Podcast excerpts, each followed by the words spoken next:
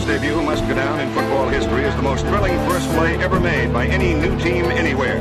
Miami has won Super Bowl seven. The final score: Miami 14 and Washington 7.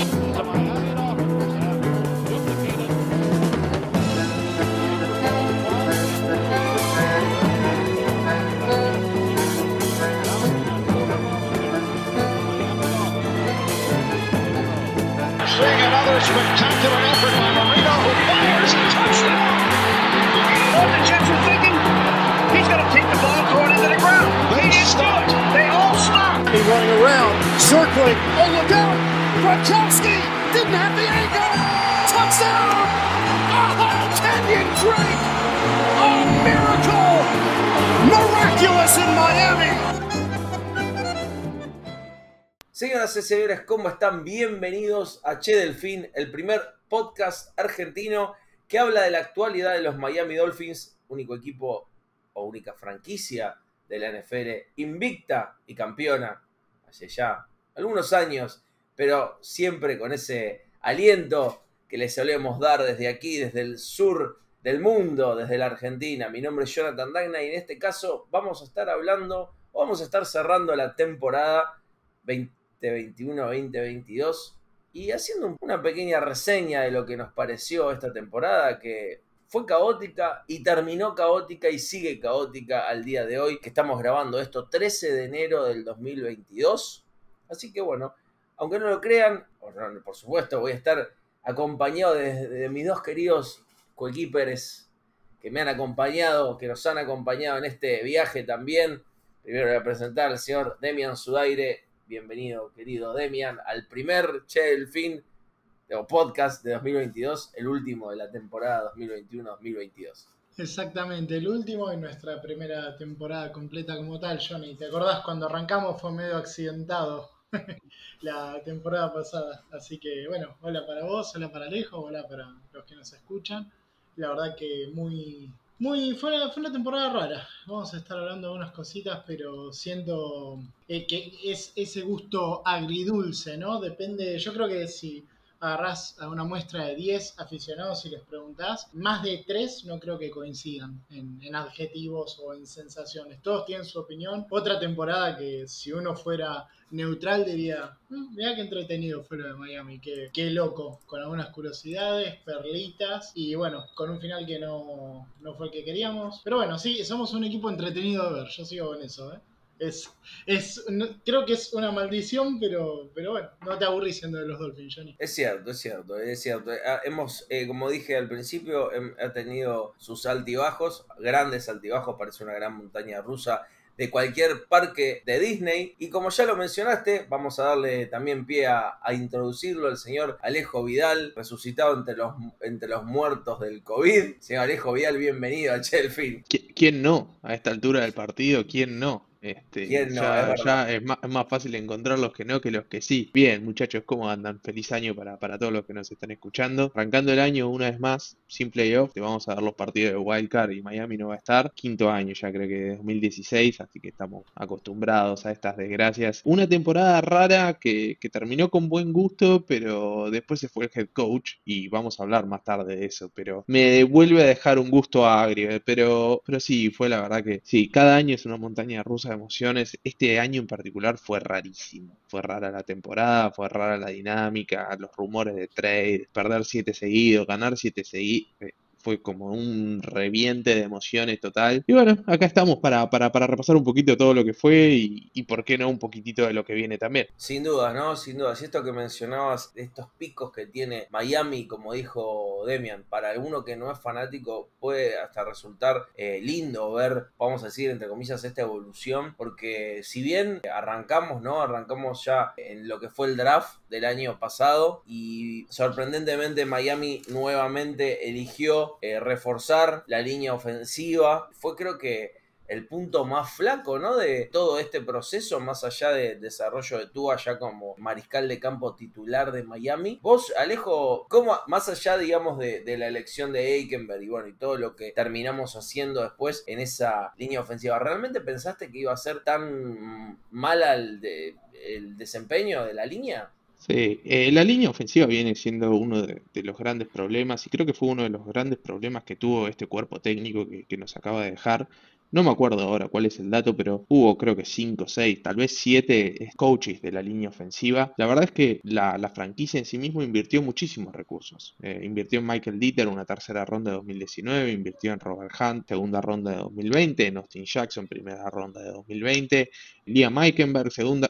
Digo, Miami está, sabe que tiene un problema, invierte en ese problema, pero quizás lo que, lo que se equivoca es la forma de encararlo, porque en definitiva, este, evidentemente no puede desarrollar talento joven. Eso era, es problema del talento y del general manager que no elige bien, o es un problema de- del coaching staff que en definitiva este, no puede desarrollarlos para llevarlos al nivel en el que tienen que estar. Y parte de la respuesta capaz que está en, lo que hace el resto de la liga, porque muchos jugadores de la línea ofensiva de Miami se van y juegan y son competentes. No son estrellas, pero son jugadores competentes en otras ligas. Y sabemos que el juego de la línea ofensiva tienen que jugar los cinco juntos. Y la línea es tan buena como el peor de los jugadores. Entonces, la verdad es que no, no, le- encontró la vuelta. Yo se lo asigno parte, muy buena parte de la responsabilidad al, cuerpo técnico. Y bueno, evidentemente fue un problema. Fue un problema para el juego por tierra, que igual mejoró cuando tuvimos mejores running back. Y fue un problema para darle tiempo de protección. Te digo, esta línea ofensiva es la que en definitiva le termina costando a Tua Tagovailoa unos 3-4 partidos con la lesión de la fisura de las costillas contra Buffalo. Y en parte, digo, parte de esas derrotas fueron porque Jacoby Brissett era el mariscal de campo. Entonces, esta línea en parte le termina costando la temporada. Creo que terminan en una buena nota. Terminan en una buena nota porque con Tennessee tiene un buen partido, uno de los partidos más complicados, juega bien. Y con Nueva Inglaterra jugó muy bien. Miami le corrió a Nueva Inglaterra como quiso. Y el detalle fue que entró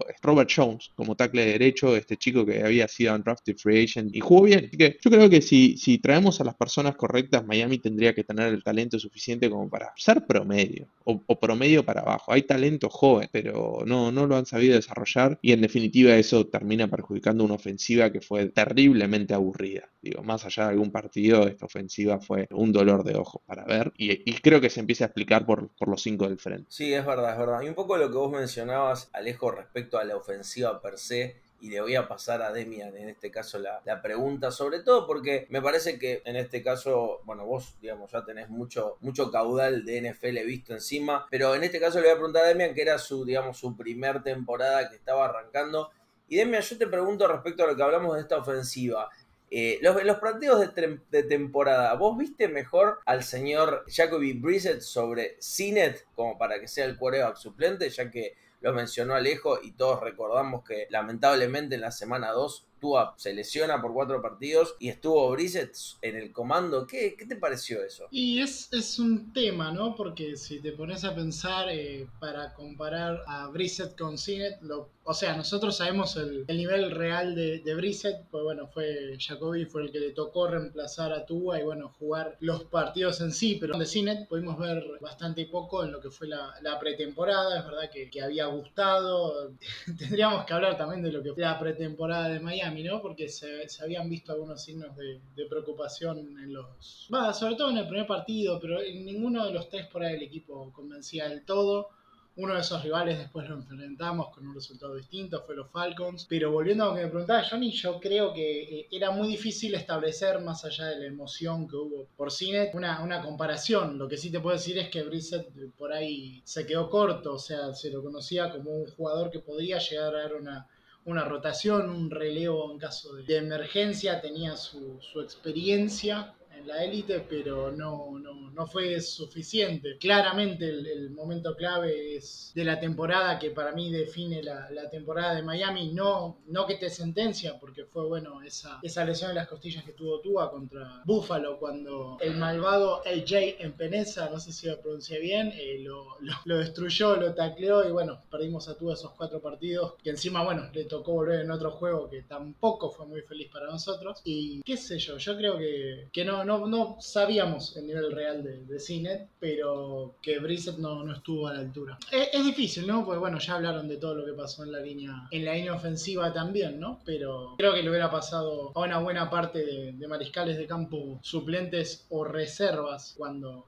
la línea estaba tan mal, ¿no? No sé si era el contexto ideal para compararlos a los dos, Johnny, si te tuviera que responder. Son dos jugadores diferentes. A mí particularmente creo que la elección de Flores por Brissett sobre Cinet lo hace por el tipo de jugador, porque me imagino que ve así es más parecido a Tua y Brice está otro tipo de quarterback, un poco más de, carga, que es lo que terminó haciendo, ¿no? Eh, más allá de los cuatro partidos de titular, lo único que, hizo fue entrar en el, en el cuarta y uno para hacer el QB sneak y la verdad que a mi criterio como quarterback suplente dejó mucho que desear. Y ahí eh, engancho la pregunta, ya que hablamos de la ofensiva y hacemos, digamos, un, recuento y lo hemos hecho en el draft. De, de, hecho, nosotros, Demian, lo hemos mencionado hace poquito cuando nos metimos ahí por Twitter a, hablar con la gente después de ese lunes negro que terminó con, la, con el despido de Brian Flores. Y te pregunto, Demian, y te lo vuelvo a preguntar ya en contexto de este podcast, ¿qué te parecieron las elecciones de Miami? Si bien ya lo habíamos hablado, digo, bueno, ahí ya ahora lejos también le voy a pasar la pregunta. A mí eh, me sorprendió para bien esta, este draft 2021. Podría tener un poco de, digamos, de, dudas, reservas sobre Eikenberg y sobre Hunter Long, que a mí particularmente me hubiera gustado verlo más. Obviamente está Gesicki y lo han preponderado más allá de las lesiones de Long.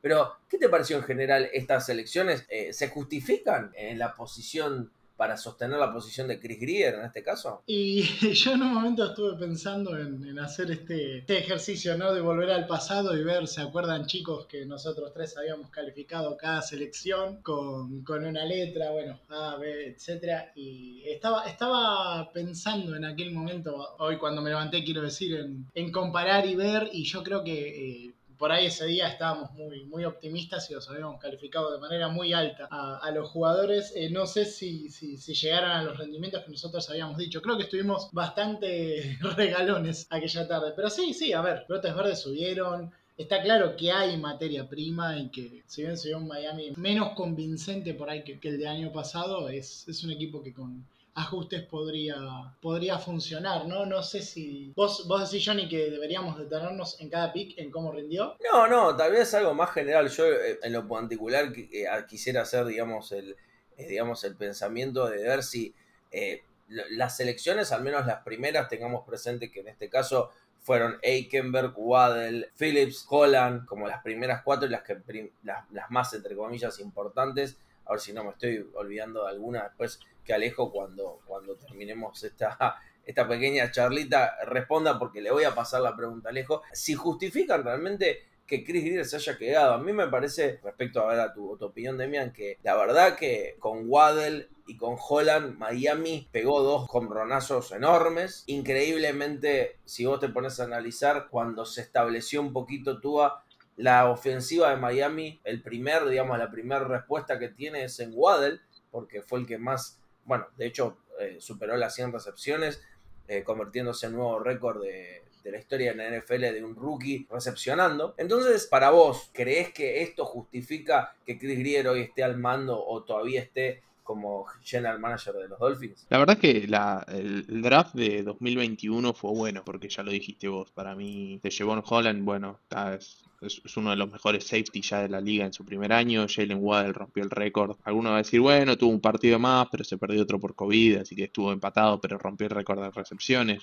punto más de mil yardas. Tremendo jugador, muy dinámico. La verdad es que le venía bien a esta, esta ofensiva de Miami, un jugador de ese tipo. Jalen Phillips tuvo momentos, la verdad es que empezó lento, después este, tuvo un par de partidos muy, muy buenos y después se cayó un poquito, pero aún así yo creo que, es un gran jugador y que es un gran arma para esta línea defensiva de Miami. Liam Eikenberg tuvo más malas que buenas, aunque cerró el año un poco mejor, así que eso quizás sea motivo de esperanza, ya hablamos del coaching staff igual sobre la línea ofensiva, así que no me quiero meter mucho en eso. Hunter Long, que es el pick más raro de la historia, y no sé si ese no es de Flores, siendo que viene de Boston College. El último partido Miami no jugaba por nada y estuvo inactivo. ¿Por qué no pones a los rookies que junten experiencia, que hagan algo? Y después, obviamente, Greer va a su legado va a vivir y morir por lo que ocurra finalmente con la clase del 2020. Tua Tango Baloa, nadie sabe si es la respuesta, algunos podrán decir que sí, otros que no, y podemos charlar un rato largo de eso, pero creo que ese es el, primer pick que lo empieza a definir con la mala, mala suerte o buena suerte de que Justin Herbert va después y está jugando bárbaro, y después, bueno, Austin Jackson, un mal pick definitivamente. No hay Pinocchio, que fue otro muy mal pick. Después, la clase estuvo bien porque estuvo Robert Hunt, porque estuvo Raekwon Davis, porque sumó talento a Miami. Pero bueno, la verdad es que, no sé, creo que, que esa clase del 2020, esas tres primeras rondas del 2020, si Tua Tango Baloa finalmente no es la respuesta, creo que le van a costar el trabajo. A mí, a mí lo que más me llama la atención es que quizás desde un punto de vista del draft tiene motivos para quedarse. Miami, recordemos que es el equipo que más cap space tiene entrando en esta nueva temporada, negoció bien los contratos, fue flexible con los contratos, acumuló muchos buenos picks, hizo buenos trades. Creo que, tiene argumentos para quedarse, más allá de lo que hablamos en la clase del 2020. Me llama la atención, siempre se los veía muy juntos a Grier y a Flores. Y que se quede uno y se vaya el otro, creo que habla más de, los cortocircuitos que quizás había a nivel de head coach que de la propia performance de cada uno en, sus respectivos roles. No, obviamente, obviamente. Eso, eso que vos mencionás, Alejo, respecto primero a, a, la clase o al draft, como decís vos. El destino de, Grier va a estar sobre todo si se queda Tua o si lo eligen, o si lo elige el próximo head coach como el cuervo principal, que para mí eh, decanta que va a ser así simplemente por todo lo que se viene hablando y entendiendo que es una elección mayormente de Ross y de Grier, va a depender de eso, ¿no? Digo, va a depender realmente del futuro eh, o del éxito del fracaso de, de, Tua particularmente. Y bueno, justamente lo que, lo que veníamos hablando entre, entre los tres, ¿no? De esto, haciendo eh, la recapitulación, me parece que a Miami hay, hay, dos puntos claves que le cuestan la temporada y como ya mencionaste, uno es la línea ofensiva, pero me parece que otro muy importante que no se ha hablado mucho es los equipos especiales, ¿no? Podemos ver, si vemos la evolución de lo que fue el 2021 respecto al 2022 de Jason Sanders, nos vamos a dar cuenta de que muchos de los partidos, y no por, cargarlo más allá del bueno o mal juego de la, de la ofensiva y la defensiva, dependieron de, los puntos que erró Sanders, ¿no? Y de hecho me reía, y, ahora que estoy hablando me, acuerdo patente el, último, ese, ese fatídico gol de campo que la pelota increíblemente pega contra los Titans pega en el, eh, en el poste de abajo y en vez de entrar, como lo que tendría que haber sido, la pelota sale. Entonces, y, y, Sanders también ha tenido goles de campo que no ha podido solventar de manera eficiente, ¿no?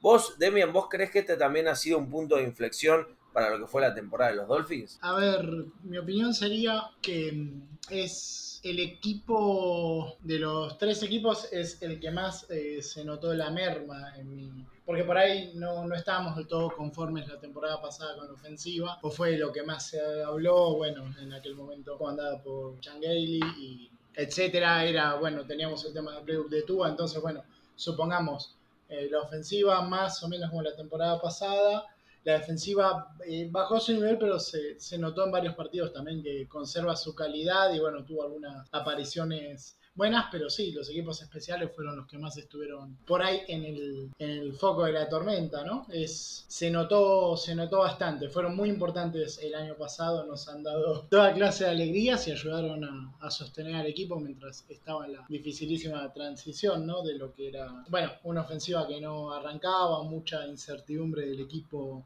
en general. Sí, sí, sí, creo que se explica bastante en la caída de... O sea, es, digamos, es de lo peorcito que tuvo eh, Miami, ¿no? donde se notó más lo que cayó el equipo. Si se quiere, no sé si, si por ahí fue un espejismo la temporada pasada, porque la verdad es que tuvieron partidos muy, muy buenos. Y Sanders, bueno, estaba en un nivel directamente superlativo, ¿no? Sí, tal cual, tal cual, tal cual. De hecho, un poco estaba pensando en esto que mencionabas de, de las diferentes facetas del juego y ahí le, le, paso la pregunta a Alejo respecto a los equipos especiales. Le voy a preguntar también, que me parece interesante, el análisis sobre ese clic o ese cambio o esa, ese cambio superlativo en el nivel de la defensiva, ¿no? Porque Miami hasta más o menos el partido 7 o 8, creo que la defensiva no, era, no respondía y creo que eso también era un problema para Brian Flores, que en este caso lo que intentó después, ¿no? Teniendo en cuenta todo lo que se habló, de que no tenía buena relación con Tua, etcétera, etcétera, etcétera, eh, intentó que su equipo se pose sobre la defensiva y la defensiva no respondía. De hecho, los primeros partidos teníamos entre 20 y 30 puntos en contra y después vaya a saber qué fue lo que, lo que hizo Click, insisto, es lo que le vamos a preguntar a Alejo, eh, termina muy arriba, como casi en el mismo nivel y no sé si superior a lo que fue el 2021, ¿no? Entonces, digo, Alejo, pregunta, ¿qué te parece lo que estaba hablando Demian de los equipos especiales? Si te parece que fue un punto de inflexión sobre la temporada de Miami. Por otro lado, ¿dónde viste ese clic como para que Miami termine tan arriba defensivamente, ¿no? Y yo creo que el fútbol americano es un deporte de complementariedad, ya lo sabemos. Si ofensiva no se va tres y fuera y hay que patear desde la yarda 15 para hacer un punt y después que el otro ya arranque de la yarda 40, entonces la defensiva ya arranca 15 yardas más atrás o 25 yardas. Digo, hay mucho de complementariedad. Y, lo que estaba claro es que ninguna de las tres fases del juego estaba funcionando como tenía que funcionar. Y los equipos especiales fueron un, parte del problema. No sé si fueron, o sea, creo que, que, es difícil darle a los equipos especiales como la razón por la que se perdió, porque de hecho Miami consigue algunos touchdowns en equipos especiales, creo que no sé de ninguno ahora, no, me, pierdo un poco. Sí es cierto que erra un par de goles de campo y es cierto que pierde varios partidos con un último gol de campo. Creo que fueron tres partidos con el reloj yéndose que Miami pierde con, un gol de campo, que no sé si en todos esos partidos Sander cerró, pero seguro que no había contribuido. Michael Palardi fue una sorpresa para terriblemente mal. Supuestamente cuando estaba en el camp todos decían que era un crack. Miami termina extrañando a Matt Hack, un pateador terriblemente inconsistente también, pero que lo había hecho aunque sea mejor. La verdad es que Palardi, más allá de algunos, algunas patadas buenas, no, no, no, no lo hizo de buena manera y, bueno, ya hablamos de Jason Sand. Me, pierdo con las... Ah, la parte de la defensiva. Yo creo que Miami primero tiene un problema que siempre empezó lento con Flores, ¿no? Porque digo, la primera temporada, por más que este, el equipo era malo y termina repuntando, creo que los primeros tres partidos tenían una diferencia de marcador que era de menos 140, creo, porque pierde por 50, por 40 y por 40, más o menos. Y este año fue algo parecido, realmente la defensa este, no funcionaba. En, las defensas que corre Brian Flores, la posición de free safety es clave y, la comunicación en el fondo de la cancha es clave. Se había ido Bobby McCain. Ah, recordemos que arranca como free safety McCourty y después termina haciendo la transición a, a Holland. Creo que, que Miami corría una ofensiva mucho más básica eh, no sé por qué. Sí, porque no creía que los jugadores podían ejecutar, porque si en los entrenamientos no salía bien, o porque el play calling era realmente distinto a, lo que fue en la segunda mitad. Pero yo me acuerdo de que, le preguntaron a Xavier Howard y le dijeron, ¿qué pasó que cambió esta defensa? Y empezaron a llamar las mismas jugadas que el año pasado, más o menos. Entonces eso te marca que los coordinadores no confiaban en los jugadores que pudieran ejecutar lo que les estaban pidiendo, o que tenían, comillas, miedo de jugar esa defensiva mucho más agresiva que en 2020 se había ejecutado. Y realmente la segunda parte de, la segunda mitad de la temporada, la defensiva de Miami es nuevamente la que lleva de la mano al equipo, porque en ofensiva, digo, más allá de que hubo algunos puntos, la defensiva realmente se lució. Y cuando termina siguiendo puntos es porque la terminan acorralando, como el partido con Tennessee, que, son tres y fueras automáticos y, y eventualmente la defensiva cede. Pero yo creo que lo hizo de muy buena manera, ahora que lo hablábamos antes de que, empiece el podcast, eh, una de las preguntas va a ser que el que venga no rompa todo lo bueno que tenemos, ¿no? Pero bueno, eso ya será uno de los desafíos del futuro. Yo creo que, en definitiva, para, para contestarte corto, creo que lo que pasó con la defensa fue que empezaron a llamarla de otra manera en la medida que, que Holland tomó confianza y tomó ritmo. Es verdad, ¿no? Esto que vos mencionás de que la defensiva bailaba un poco al ritmo de Holland. De hecho, bueno, las estadísticas no mienten, por eso ha quedado tan expuesto de manera positiva sobre los, sobre los puntajes ¿no? que estos, estas estadísticas que dan en el fútbol americano. Y sí, mucha gente ha dicho que, que, es Brian Flores quien ha metido manos sobre la defensiva y por lo cual ha funcionado bien. Hemos visto partidos, sobre todo, ¿no? Me parece que un partido muy, muy significativo de la defensiva fue contra los Ravens, donde realmente Lamar Jackson no pudo hacer absolutamente nada en ningún en ninguna faceta del juego ofensivo. Y un poco esto, ¿no? De lo que hablábamos, de, los, de, esta disparidad, me da la sensación también de que, y está me parece reflejado en los puntajes, en los partidos, que la ofensiva nunca pudo, o mejor dicho, los coordinadores ofensivos no pudieron desarrollar ningún tipo de juego constante, ¿no? Digo, bueno, encontramos a, a, como gran, gran estandarte, bueno, vamos a tirarle todos los pases a Waddle. Ahora bien, me parece que ya habiendo dicho todo esto, es momento de empezar a hablar del gran tema, ¿no? El desempeño de Tua. Demian, yo te pregunto a vos y después le voy a preguntar a Alejo porque me parece que el tema Tua, como dijo Alejo, da para largo, hay mucha tela para cortar. Pero si tuvieras que elegir algo de lo que viste positivo de Tua, porque obviamente está muy cuestionado Tua sobre su actuación, sobre su elección, sobre. Pero bueno, sin pensar en lo que, en lo que pudimos ver de lo que fue como quarterback de Alabama, ¿no? De, porque tanto se lo ha eh, elogiado. ¿Qué es lo que te gustó de Tua? O sea, olvídate de que si vos decís, este va a ser mi quarterback o no. Vos lo, poco que viste eh, de fútbol americano, vos decís, che, tengo que elegir algo para mostrar a la gente de lo que es Tua o de lo que a mí me gusta Tua. ¿Qué fue lo que te gustó de Tua? O sea, para decir, che, esto estuvo bueno. Lo que pasa es que no sé si podría mostrarle a la gente lo que, lo que vi en Tua. Yo la verdad le noto una, una actitud bastante... como que tiene aplomo, ¿no? Lo noto, lo noto con, con cierto aplomo, con cierta tranquilidad, lo noto de algún modo, lo noté a la altura de este segundo semestre, por ahí, por ahí me equivoco. No, no, no sabría ponerle palabras exactamente, pero para mí cumplió, es un jugador que en determinados momentos, con una línea ofensiva que, que hacía agua, demostró sus habilidades. eh, sí, tuvo algunos partidos malos, algunas intercepciones bastante cuestionables, como todo mariscal, como le pasa a los mejores. Me parece que ha tenido una... como que es muy tesón por ahí, no sé, tendría que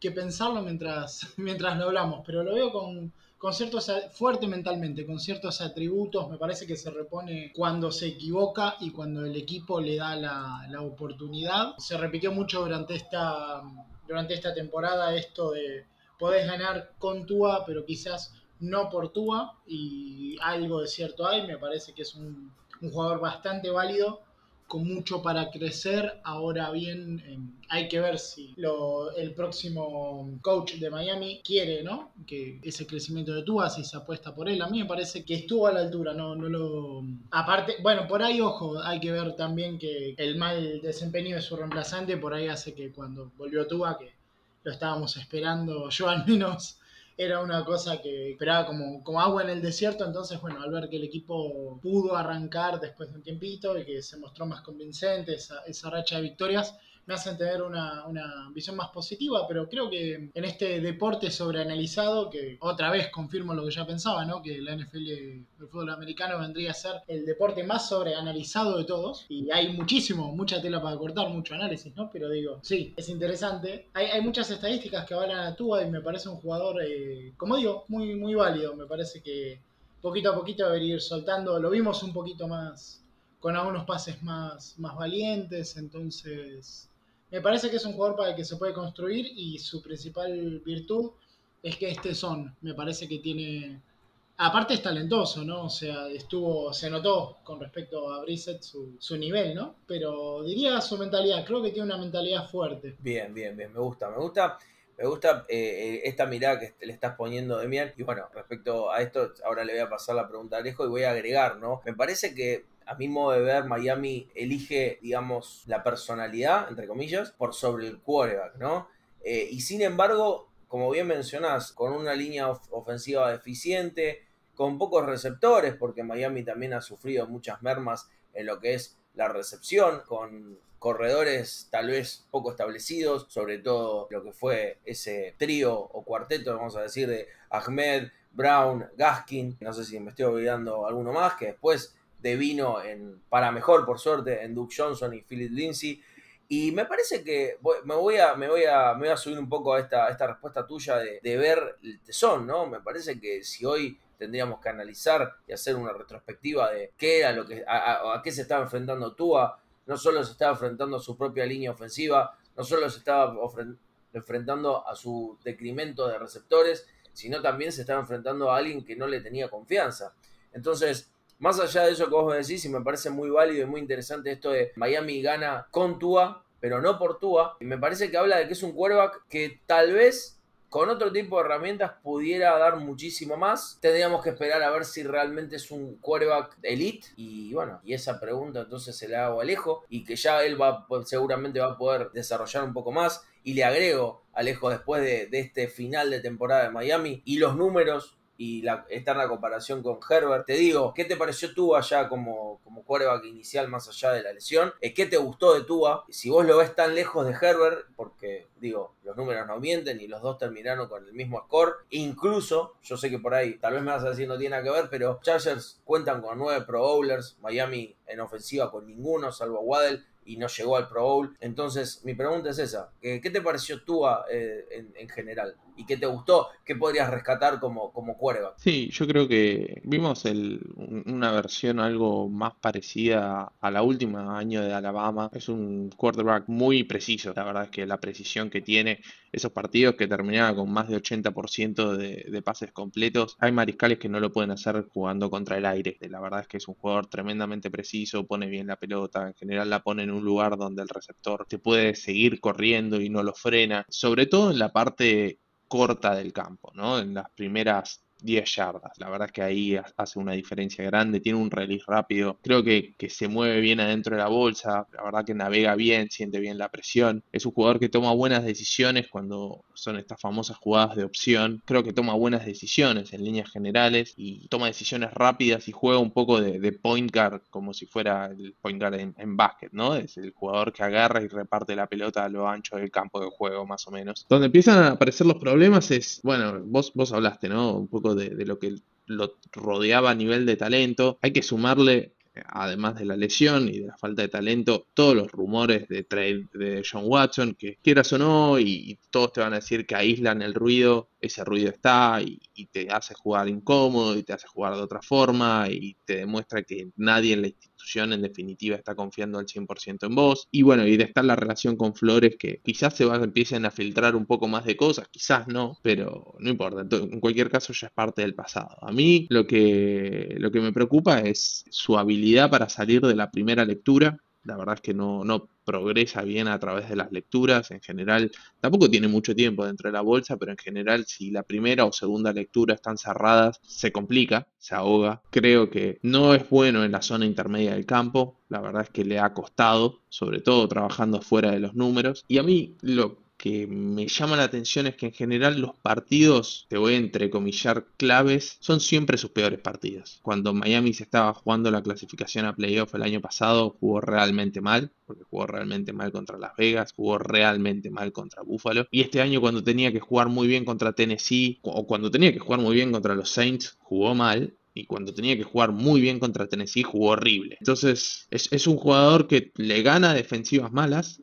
con una ofensiva mala, pero cuando tiene que jugar esos partidos importantes, no sé qué pasa. Realmente no sé qué pasa. Y ahí están las preocupaciones, ¿no? Entonces es, es, ese jugador que te puede hacer ganar entre 8 y 10 partidos, sin lugar a dudas. Es ese jugador que te va a dar el plus y ese que te va a hacer la diferencia. Que cuando todo parece perdido, que frota la lámpara, bueno, son realmente pocos los que lo pueden hacer. Hay 4 o 5, se cuentan con una mano pero yo no creo que Tua sea hoy ni vaya a ser ese mariscal. Creo que es un mariscal que te puede llevar al Super Bowl, pero no, no va a ser ese mariscal que te va a dar ese que te va a recuperar un partido que venís perdiendo por muchísimos puntos o cuando todo esté saliendo mal, de repente este, tengas confianza. Cuando Miami va perdiendo por mucho, yo no tengo confianza en que vaya a pasar nada realmente. Entonces ahí un poco ese, esa sensación de que no me termina de convencer. Pero vuelta, es, no sé si es suficiente como para decir basta, busquemos otra opción. Yo creo que, que hay que darle o sea, yo estoy contento con que se quede, preferiría que no venga de John Watson, digo, más allá de, de toda la parte de juicio, componente moral, ético, etcétera, digo, a nivel solamente futbolístico, por el precio que dicen que tiene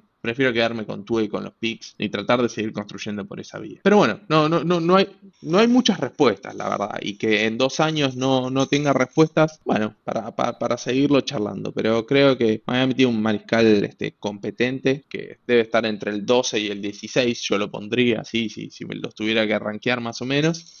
Y es suficiente. Veremos si el año que viene, con, lo que esperemos, sea un cuerpo de entrenadores con una mentalidad ofensiva un poco más abierta y con mejor ejecución y con mejores jugadores, porque van a venir por el draft y por la agencia libre, este, podamos ver todo su potencial y podamos empezar a contestarnos esta pregunta, si es realmente este chico la, respuesta para, esta franquicia. Tal vez no, Alejo. Eh, creo que el, mayor problema que se le ha visto, y también me pongo a pensar, ¿no? Si esto es es así, es el problema de, la fuerza en el brazo, ¿no? Digo, tan importante para un quarterback. Sin embargo, hemos visto que tuvo algunos pases profundos, que eso se le ha reclamado y, ha podido conectar. No digo siempre, no es eh, Aaron Rodgers, no es Tom Brady, eh, está claro, pero creo que ha respondido de alguna manera cuando tuvo el tiempo y tuvo el receptor abierto. Ahora bien, te pregunto, Alejo, eh, ¿para vos es un problema el tema del brazo? Porque lo hemos visto sobre todo en partidos con Tennessee que no, tal vez era por el grip, bueno, esto se ha hablado bastante, ¿no? El partido de la lluvia, lo hablábamos antes de, empezar a grabar, que las declaraciones de Gesicki, que no tenían plan para jugar en la lluvia,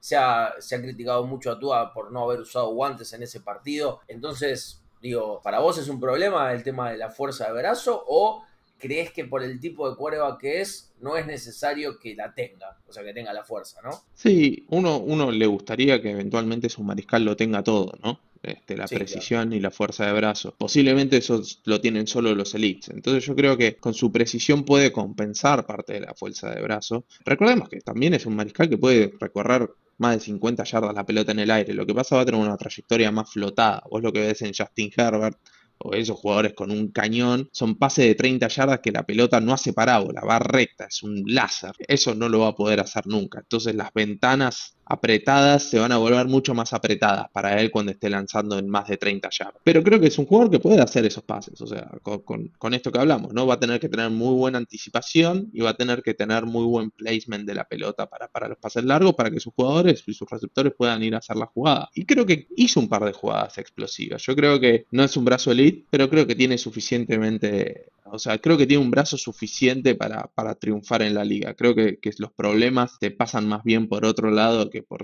la fuerza de su brazo. Sí, concuerdo un poco con lo que decís. Ojalá que el próximo cuerpo de, o, o el coordinador ofensivo o el coordinador ofensivo o quien venga pueda sostener o tal vez jugar más respecto a las, a las, a las habilidades de Tua, ¿no? Digo, esto fue, fue un poco de lo que se ha mencionado. Miami a, duras penas ha podido establecer un poco lo que más sabe hacer Tua, que es el RPO, que lo ha, ha- ha podido tal vez eh, encontrar en los últimos partidos, como ya dije con, con Duke Johnson y Philip Lindsay. Es interesante, vamos a ver cómo se desarrolla, vamos a ver quién es el, próximo head coach de Miami y para dónde van a apuntar, ¿no? Pero bueno, ya antes de, digamos, de ir cerrando todo esto, les quiero preguntar a ustedes dos sobre el mejor momento y el peor momento de Miami en esta temporada, ¿no? Porque, digo, antes de, lo que fue ese lunes negro y esa bomba que cayó, tuvimos, como hemos dicho, una, un sinfín de sensaciones, una montaña rusa. Y, Demian, te pregunto, eh, vamos a hacer tres puntos. ¿Cuál fue el mejor momento de Miami en esta temporada? ¿Cuál fue el peor momento de Miami en esta temporada? ¿Y cuál fue el jugador insignia de Miami en esta temporada? Ah, mira, con la última me sorprendiste. Lo tendría que ir pensando. Así que bueno, vamos en orden. Por suerte, la que voy pensando es la última. El mejor momento de Miami. Y es, es difícil, es difícil, porque como fue una temporada tan cuesta arriba, ¿no? El peor momento, bueno, claramente sería su lesión en las costillas. Para mí, eh, sabíamos que teníamos un handicap por delante enorme, fue una jarra de agua fría, eh, pero sí, me parece que es el peor, eh, o muy peleado con la victoria, derrota, perdón, en Londres. El día, ese fue el día de regreso de Tua, ¿no? Sí, Correcto, correcto. Bueno, otro momento muy doloroso que haya perdido ese, ese tema, el, el duelo de novatos en Londres, haber perdido a, a nivel internacional en la cancha del Tottenham Hotspur. Pues el mejor momento podría ser, mira, te hubiera dicho la, última victoria, no ser por lo que pasó después con Flores, ¿no? Así que el mejor momento me, me está costando mucho. No sé, por ahí eh, la primera victoria sobre los Patriotas, pero no fuimos muy, muy convincentes tampoco.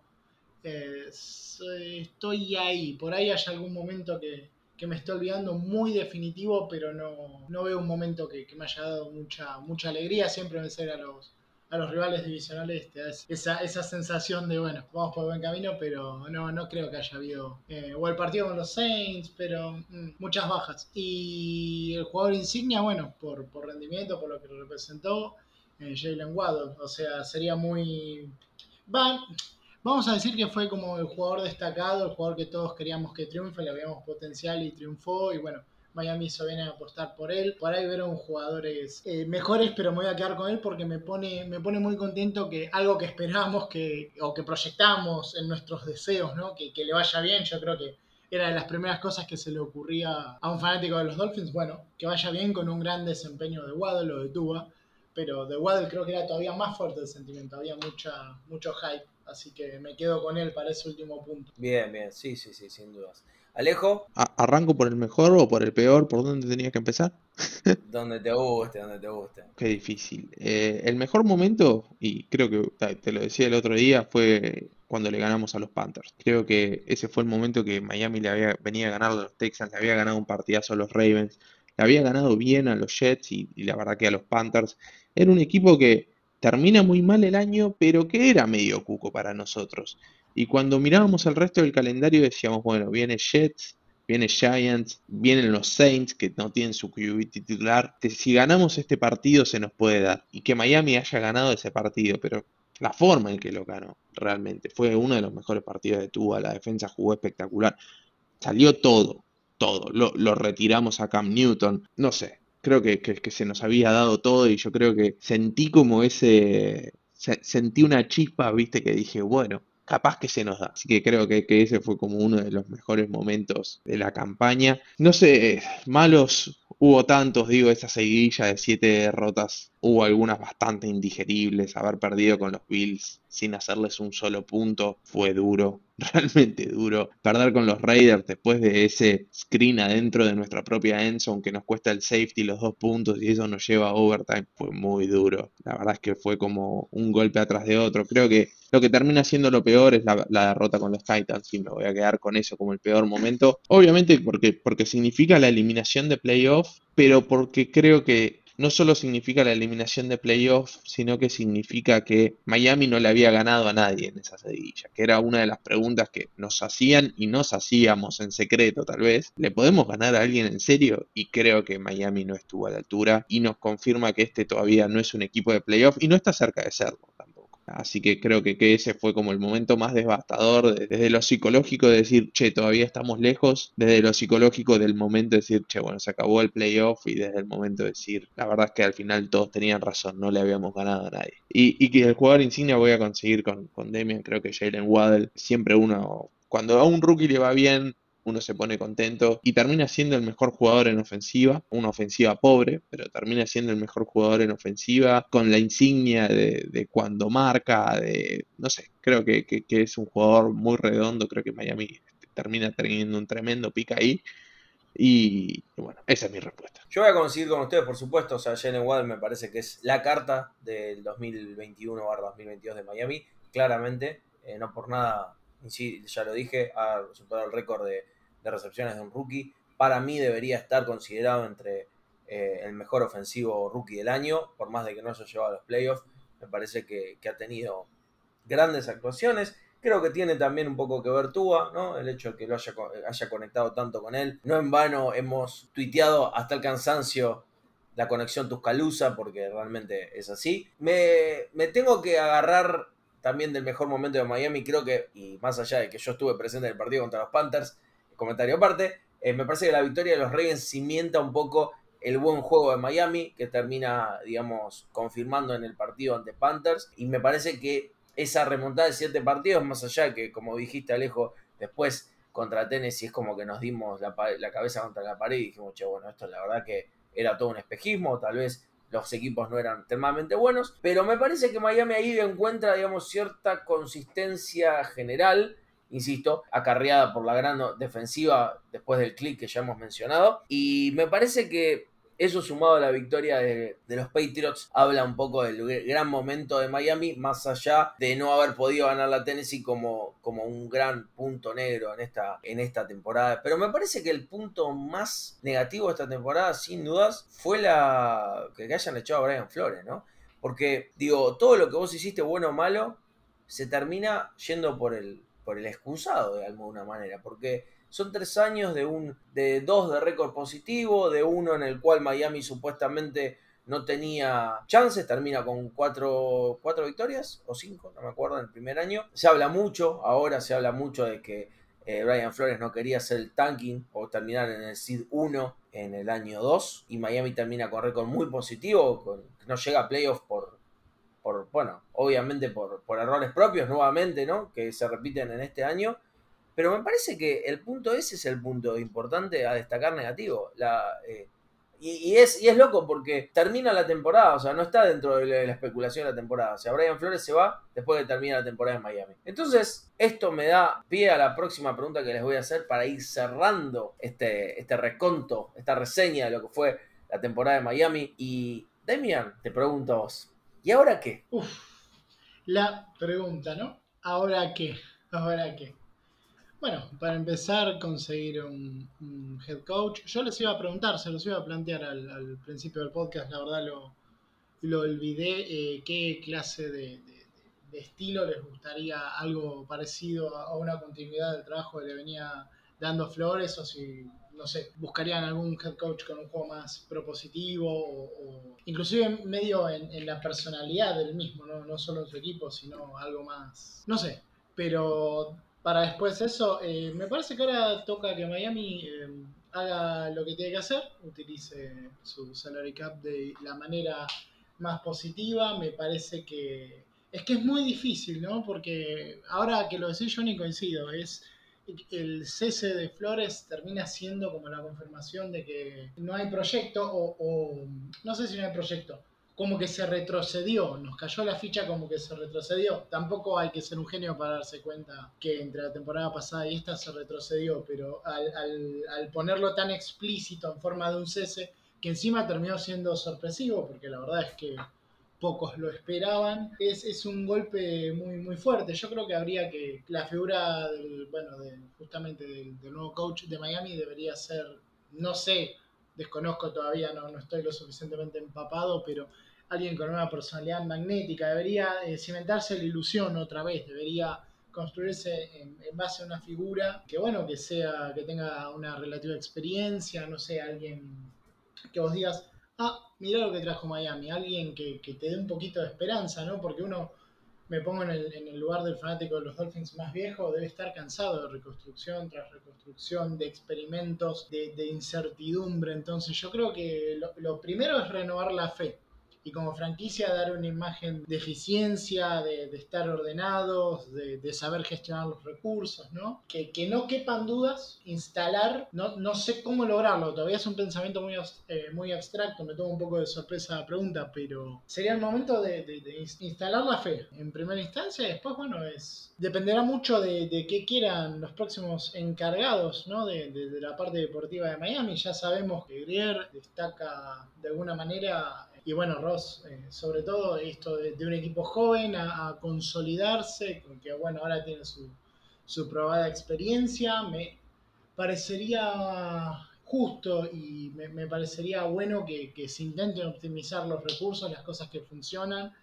Me gustaría, sé que es difícil, sé que quizás es utópico, que, que se pueda construir a través de la figura de Tua y de los jugadores que hoy están rindiendo. Hay que ver quién elige creer en Tua debería ser algún entrenador que lo conozca, ¿no? Pero eh, no sé, hay que, hay que, para mí hay que optimizar, hay que ser inteligentes, hay que, pero para eso tenés que acertar con, con quien maneje la parte deportiva. El tema de Miami es deportivo, digamos. Los recursos están, es, es el momento de, Es difícil, pero es el momento de demostrar como organización, ojo con los Dolphins. Que la verdad, ya la temporada pasada eh, lo teníamos, ojo con los Dolphins de Flores. Flores nominado eh, entre los mejores head coach del año. Entonces, y eh, hay que volver ese estatus de ojo con Miami, ojo con Miami, y después se verá, ¿no? Es, es muy complicado, cada vez hay menos paciencia para, para el tema reconstrucción. Por eso digo que lo, ideal sería tener eh, algún tipo de figura desde, desde el staff que, que, bueno, tenga una unanimidad como para que pueda construir más tranquilo, ¿no? Porque nos sigue pasando esto del tema de franquicia que, que, no despega o que sigue desilusionando. La verdad es que esta temporada, por, por más mérito y por más agruces que hablamos, nos termina decepcionando, ¿no? Es, para mí es una realidad. Sin duda, sin duda, sí, sí, sí. Yo concuerdo plenamente con lo que mencionás en esto de, de que han tratado de mostrarnos de buenas a primeras, tanto Ross como Brier, que lo que quieren hacer es mantener el proyecto o lo bueno del proyecto, sea la parte defensiva, sea el buen talento joven, que de hecho no es cosa menor que Miami tenga un, digamos, una estadística o una media de edad muy baja, siendo uno de los equipos más jóvenes de la NFL. Y también concuerdo con esto que vos mencionabas, ¿no? digo, Miami era ojo con Miami y sin embargo nunca termina dando el pasito. Porque, a ver, hubiera sido un éxito que Miami entre al playoff, por lo menos entrar. Porque ya, como bien Alejo nos graficó muy claramente, Miami jugó contra Tennessee y dio cuenta de que no tenía el piné o no tenía el estatus de equipo de playoff.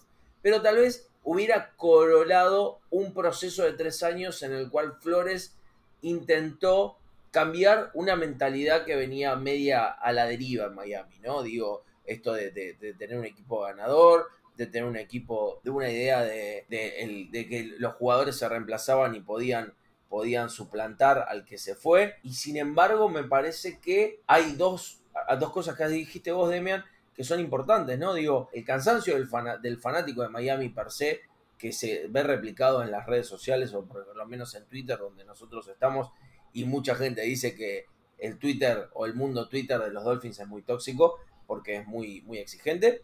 Y por otro lado, la paciencia o la poca paciencia de la reconstrucción, de la reconstrucción, de la reconstrucción, de la reconstrucción, de la reconstrucción. Entonces, esos son dos temas importantes saber, ¿no? Digo, me parece que ahí es donde Miami tiene que tratar de, de ver, porque si nuevamente viene un head coach que hace todo diferente y vamos a estar tres años de vuelta viendo cómo Miami no llega a los playoffs, creo que sería duro para todos, ¿no? Entonces, tomo un poco lo que vos mencionás del, de quién va a ser el próximo head coach y la pregunta se la paso a Alejo ya con más, con más elementos. Y Alejo, te pregunto, por lo que ya estaban hablando, y eh, sé que es muy temprano para hablar, pero para vos, ya por lo que dijo Demian, Brian Double es la respuesta a este, a este momento de Miami? No sé si es la respuesta, Brian Double. Yo creo que sí, la respuesta. Yo creo que hay dos primeras preguntas que, habría que empezar a contestarse, ¿no? Este, la primera es si queremos una persona experimentada o si vamos a querer una persona que sea por primera vez head coach de una franquicia de la NFL. Miami optó por la segunda opción los últimos cuatro head coaches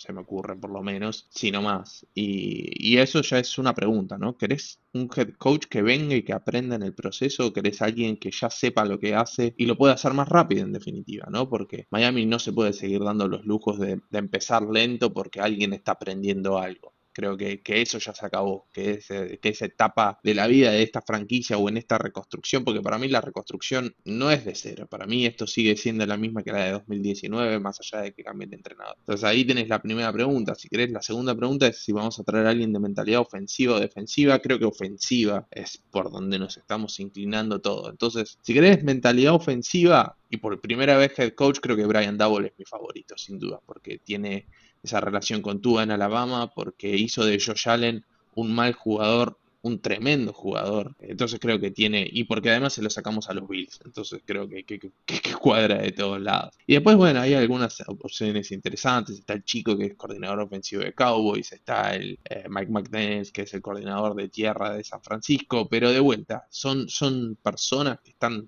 ya capacitadas para ser head coach de la NFL? Bueno, no lo sé. Creo que Brian Double puede ser el que más. Y si vamos por el lado más experimentado, creo que Doug Peterson es, la persona favorita con Jim Caldwell. Este, creo que, ahí, ahí es donde se está dirimiendo el partido. Y veremos, veremos por dónde, por dónde es que va Miami. Yo personalmente de, de, los novatos, llamémosle, me quedaría con Double y de los experimentados me quedaría con Doug Peterson. Doug Peterson porque hizo muy bien el trabajo con, con Carson Wentz porque sabe lo que es el RPO, porque conduce ofensivas modernas y porque está probado, porque ganó un Super Bowl. Entonces, esos son mis, si querés, mis, dentro de esos dos espectros son mis dos candidatos favoritos. Esto que mencionabas de, de, de Person, que ha ganado el Super Bowl con Filadelfia, que ha podido eh, demostrar que está apto, ¿no? Y como bien mencionaste, es uno de los que más eh, juega su ofensiva en RPO, cosa que supuestamente es el donde mejor tú se siente, ¿no? Y escuchaba, ¿no? Y escuchaba y pensaba, digo, qué loco, porque si bien eh, nosotros, o bueno, no empezamos, ya al fin no empezó con la elección de Brian Flores, sino un año después, me, me resulta muy interesante, ¿no? Esto, este proceso de selección de un head coach porque hay muchas opciones, ¿no? Y hay muchas cosas para ver, incluso mismo, ¿no? ¿Qué es lo que vos buscás? De hecho, cuando hablaban de Harbaugh, ¿no? Que, está hace tantos años en Michigan y que Stephen Ross es alumni de Michigan y que tiene una gran relación con la universidad, bueno, bla, bla, bla, bla, bla. ¿Qué es lo que buscan, ¿no? En un, coach, ¿cómo, ¿cómo sacarlo de la universidad? ¿Cómo sacar un coordinador ofensivo para que sea head coach? De hecho, hay muchos coordinadores ofensivos y ofensivos que ya fueron head coach Entonces, es todo, ¿no? Un, un, un misterio, ¿no? Esto, esto que vos mencionás, pero bueno, concuerdo un poco con lo que hablás de Double. Me parece que respecto a la, afinidad y el esquema que usa en Buffalo, que puede ser una respuesta, Doc Peterson puede ser una respuesta desde, desde, lo, desde lo experimentado. Y a mí me gusta mucho eh, McDaniel por lo, por lo poco que vi, porque esto, todo este, este, este mundo de la selección de, de head coach es muy nuevo para mí y me llama la atención algunas cosas. Hay mucho nombre joven, ¿no? Digo, mucho, mucho, mucho cambio eh, generacional también. A McDaniel lo ven como un tipo muy joven y sin embargo está entre pito y flauta hasta desde 2005, 2009 en la NFL. Entonces, bueno, hay un montón de cosas para analizar que no van a ser, en este caso, que no lo vamos a dirimir en estos minutos. Pero creo, y me agarro un poquito tanto de lo tuyo, Alejo, como lo que dijo Demian, que Miami tiene que seguir reconstruyendo sobre lo que ya está y que no es un, un, nuevo proceso, sino es una continuación de este gran proceso que tiene Miami de no solo cambiar el estilo de juego o la imagen de este equipo que no tiene un rumbo definido a un equipo que pueda, o, que pueda generar una dinastía de temporadas ganadoras, un equipo que pueda gustar en la cancha, un equipo que no pueda, que pueda sostener la tranquilidad por varios partidos o por varias temporadas. Yo creo que también eh, a Ross en la cabeza le tiene, que, le tiene que pesar esto, esta situación de no tenemos una temporada de paz, y es un poco lo que yo decía hace poco por Twitter.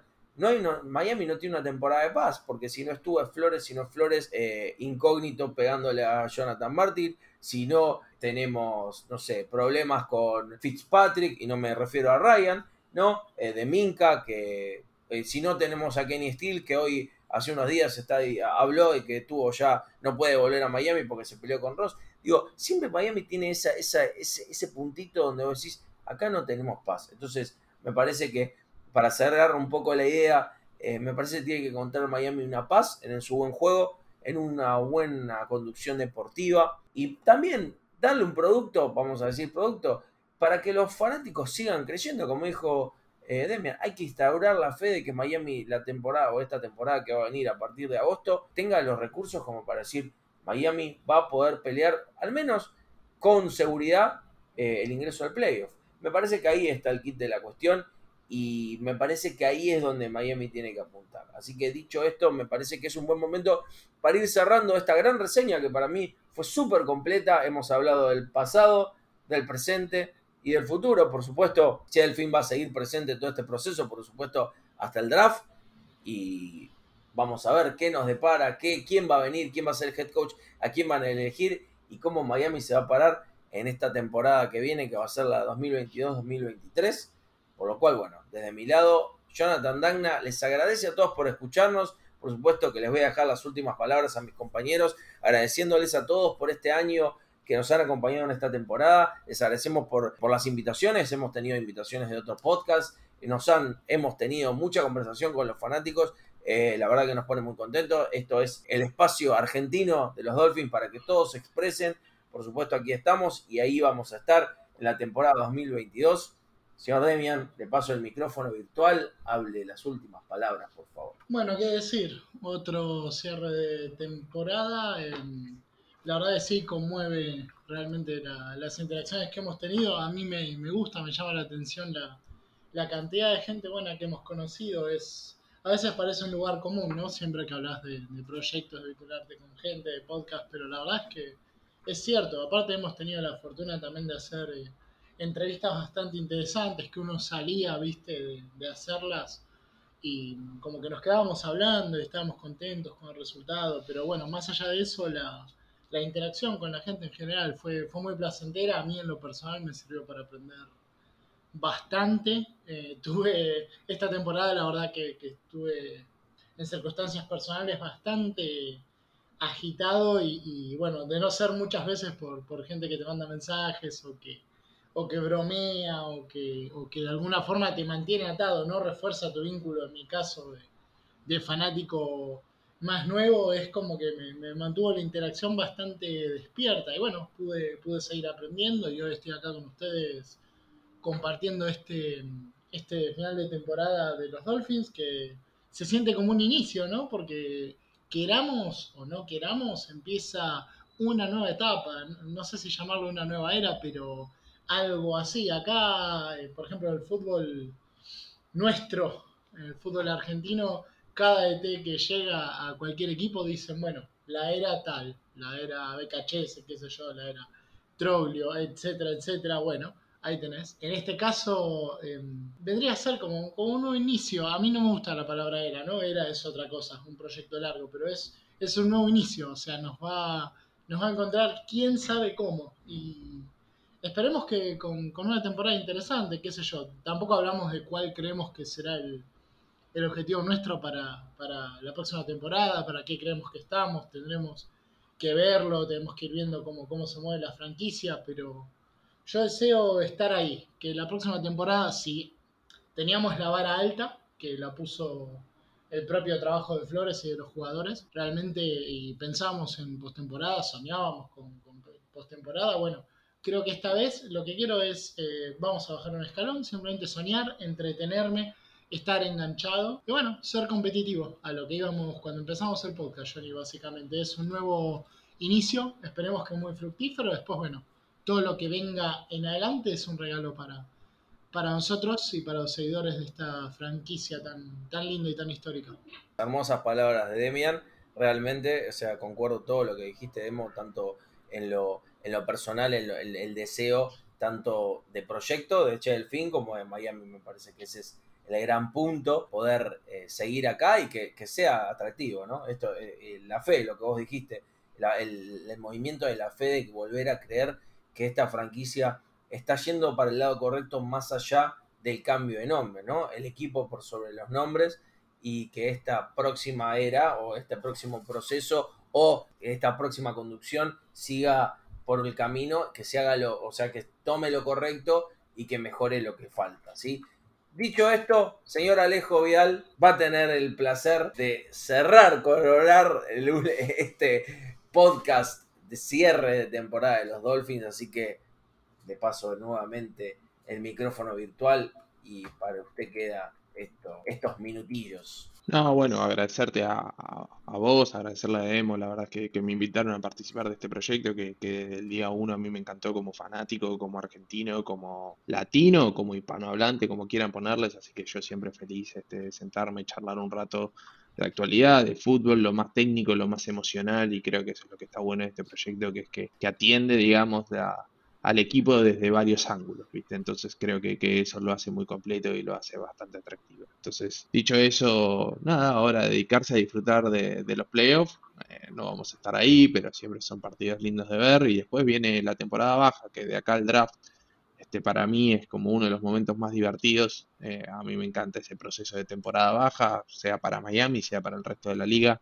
Así que viene, viene una época divertida. Y después, bueno, será momento de, de reilusionarse. Creo que obviamente ya, nos volvimos cautelosos después de tantos años de sabores amargos, pero, pero siempre está ese proceso de en que uno se ilusiona, que volvés a leer los tweets de los camps, que llegó el novato, que eh, la verdad es que la NFL ha encontrado una vuelta también de hacer de que este sea un deporte de, de 365 días y no solo de 5 o 6 meses. Así que vamos a aprovecharlo, vamos a seguir estando acá, no sé si con la misma frecuencia muchachos, pero, pero sí vamos a estar acá acompañando, cubriendo las principales noticias que pudieran haber, este, cubriendo todo lo que va a ser la agencia libre, cubriendo el draft y ya después entrando en lo que va a ser este, una nueva temporada para este Miami.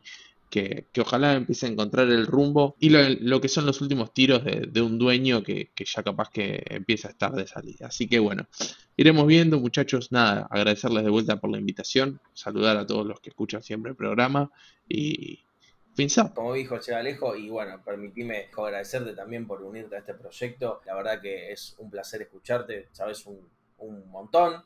Así que esperemos que, como dijiste, con menos frecuencia, porque hay obligaciones de por medio, hermosas obligaciones, pero que puedas también, que podamos contar con vos, con todo tu conocimiento y experiencia. Así que, eh, dicho esto, señoras y señores, muchísimas gracias por escucharnos. Esto fue Che el Fin, desde Argentina hacia el mundo, desde estas miradas tan porteñas, tan argentinas para todos. Tengan presente que este también es su espacio latino, como dijo el señor Alejo. Estamos para todos, siempre alentando a la que la comunidad hispana de los Dolphins siga mejorando. Y los esperamos próximamente. Vamos a estar siempre, como dijo Alejo, cubriendo las principales noticias. y, ¿por qué no?, contándoles un poquito de nuestras sensaciones. Señoras y señores, les agradecemos mucho por habernos escuchado. Estamos acá, síganos en nuestras redes, por supuesto, comentarios, dudas, quejas, puteadas, elogios. Están nuestras redes sociales en Che Twitter, Instagram y Facebook. Los esperamos. Síganos, estamos acá. Señores y señores, esto fue Che Fin. Fins up, muchas gracias. Chau.